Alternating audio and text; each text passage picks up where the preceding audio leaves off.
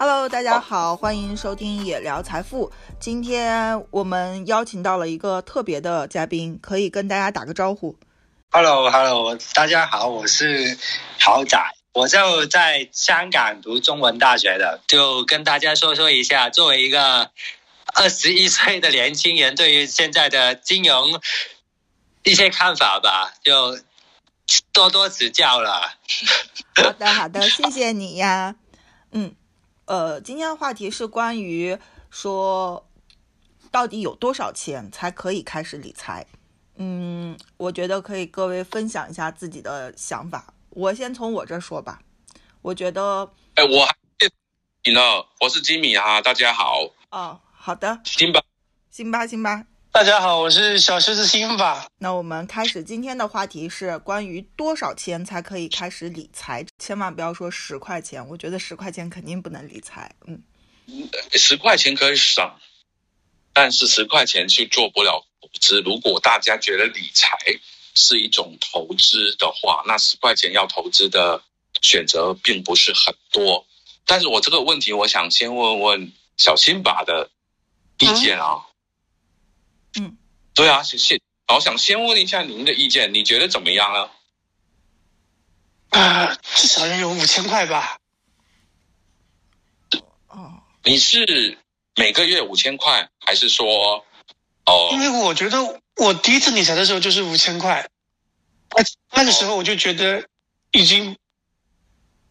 算不算多，因为太少，就是你没有参与感。对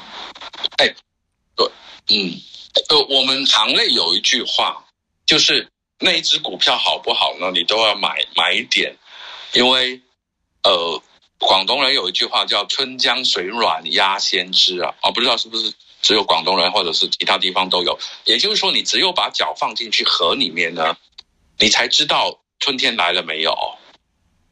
就是根据水温的变化，你才会 care 那那只股票或者你的那个投资的那个产品。所以呢，对呀、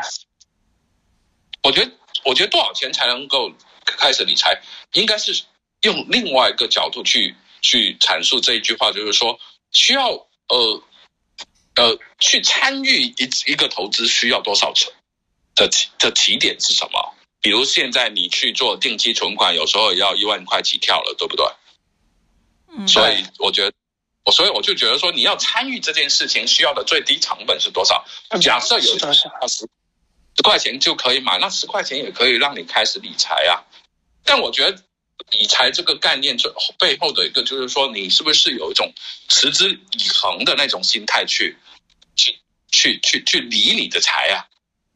比如说你，我刚才为什么我问你是不是每个月？就是我觉得理财最重要重要是你不要把这件事情作为一个终身的行为来去做，而而而才能够达到那个真正理财的那个，让你想要得到你想要的结果，对吧是？的，哎对回答你这个还可以理财的问题，我的回答就是说，你要看你想开始进进，你要看看你想入门的那种理财产品需要的最低成本是多少，那就是那个，那那这个就是多少钱了、我说一下我吧，我可能是差不多存了有小十万块钱的时候，才意识到要开始理财。其实也不是我自己意识到的，是我发现我周围的同事都开始用什么余额宝，然后用支付宝买基金。我那时候也什么都不知道，我就觉得那就买一点喽，结果一买就亏。然后，但是但是我啊很有耐心，嗯这个我跟那个辛巴分享过，我说我自己看了一只基金，然后我买了，花了三千还是五千块钱吧，它就一直跌，跌了百分之二十多个点。但是我等了它三年，它就涨回涨涨，就是又又涨回来了，又又多了百分之十个点，然后就把它卖了。哎，我我我想，呃对不起，我想我忍不住我要纠正你说法有错啊，嗯，百分之二就是百分之二十，不是百分之二十个点。哦，因为点在于我们投资方面的点是不一样的，点是百分之零点零一，哦，我们的比如说这次联储要加五十个点，就是零点五个 percent，就呃零点五呃百分之零点五，所以不要呃 就先这个是一点小冷知识啊，也不是冷知识，以后你们要留意了，不是不要随便加那个点在后面的，除非有是百分之二十点多的点对，我但是们不要对我们二十个可对。我们可能说的点和和平时专业说的点不一样，专业说的点可能就是那个基点，对吧？对对对对，这个基点，二十个基点。比如说呃选呃那个那那个七朵你说的那个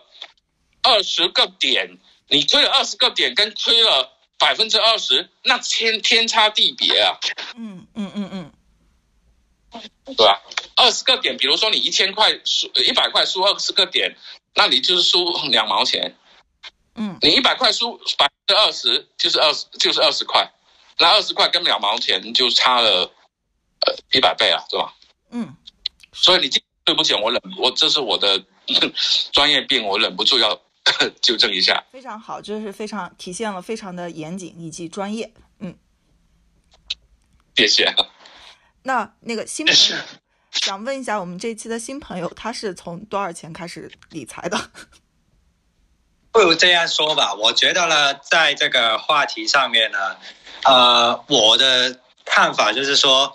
其实我们在什么时候也可以开始理财，因为我们要讨论这个话题啊、之前呢，我们要先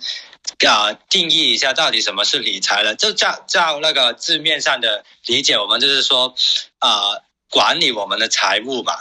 那其实管理我们的财务不一定要呃像你们刚才说的那个像余额宝啊、支付宝的那些定期，其其实那那是一种的管理的财务，但是呃我们像说小时候爸爸妈妈给我们五块钱，然后我们吃饭吃了四块，然后把一块钱存起来，其实我在我的看法中呢，也算是一种管理的。看啊，也是一种理财嘛，所以在我的看法就是说，在呃我们还没有达到那个投资的门槛之前呢，我们呃等着用也算是一种理财了。所以呃，你说在那个问题上呢，到底什么啊、要多少钱可以可以开始理财了？我自己是认为什么时候也开也可以开始的。然后我们慢慢的传起来，我们就会多了不同的选择，像是你刚才说的一些定期啊，还是有还有什么其他的投资方法也是可以应用的，只是说我们慢慢慢慢把钱钱滚大以后，我们就会多了更多的选择了。可能好，可能豪仔没有听我没有参参与听我们头两集的关于那个存钱的问题。其实我们第一集跟第二集就开始啊聊这个怎么存钱的问题，也就是说你刚才所说的那个问题了。啊第第二，我我也想纠正一下你的普通话是存钱，不是存钱，存。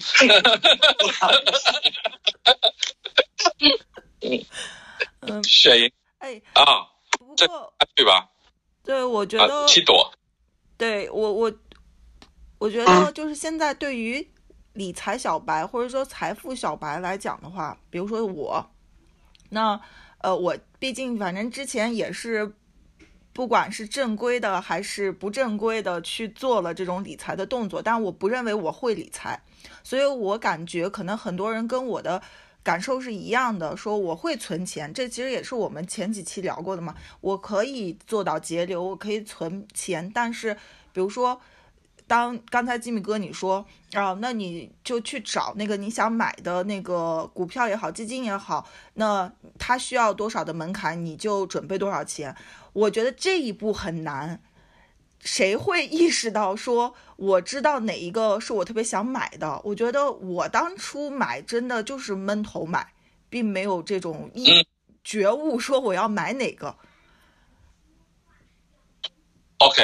呃，七朵，我觉得这个问题我们可以另辟一段时间去聊，因为呃，我们先把那个基本的那个知识先先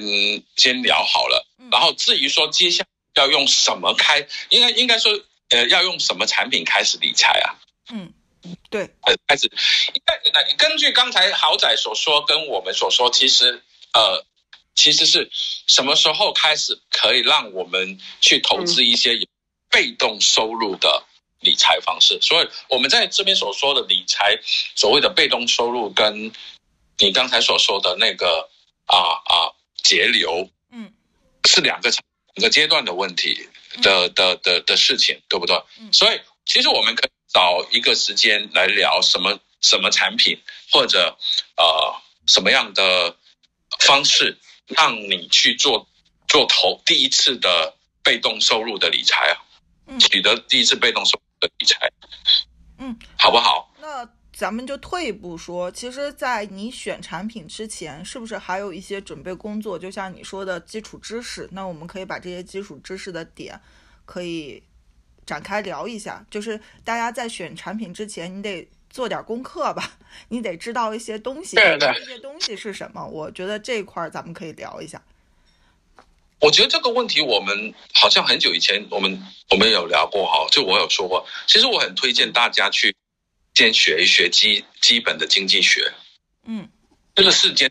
这世间的万物都离不，就是万物的理财呀。我说，其实我觉得这世间万物也是，就离都离不开大家对一个资源的呃竞争。呃，在呃，当你翻开头一页的那个经济学的书，就是有的呃，有限有限资源，无限欲望，就是 scarce resources and unlimited want。所以一切都来自于供求定理的。嗯所以我觉得，首先要理财之前，你我推荐大家去先读一下基础的经经济学知识，嗯因为这个是最基本。就在理财的时候呢，我觉得经济学的这个知识就类似我们中国中文、语文，我们叫国语，或者我们在呃呃数学，都是我们最基本的东西，你要知道的。嗯要不然你读起新闻新闻来，你真的不知道怎么消化这个这件事情，对吧？所以这个给基本的经济学常识，这是最重要的。嗯，然后其他一些比较轻松的理财方式，我不是很久以前我推荐给大家，就是张五常的那本《慢急者言》啊。嗯嗯那我觉得大家看这本书，这些我我然后多关心一下身边发生的一些事情，呃，多细心的去留留意，啊、这个我们也可以推荐呃大家去接下去就跟我们的频道，我们可能会聊一聊一聊金融思维啊等等。那呃，就先具备了这些常识，然后先有一颗好学之心，再去理财。那当然了，理财也不是那么的难，你一定要读到，就一定要读熟或者读懂那些书的。那读不懂那些书，那你就乖乖的去做定期存款，或者买了股票就扔在那儿。那我们接下去要聊的理财可能会有一些技巧性的东西，那那些技巧性的东西，呃，知技巧性的知识可能的的基础都在经济学里面了。嗯嗯，明白。那辛巴，呃，辛巴你对我也想听我。同意的，嗯，我我同意的，很很赞同。你有补充吗？就作为一个年轻人，你是怎么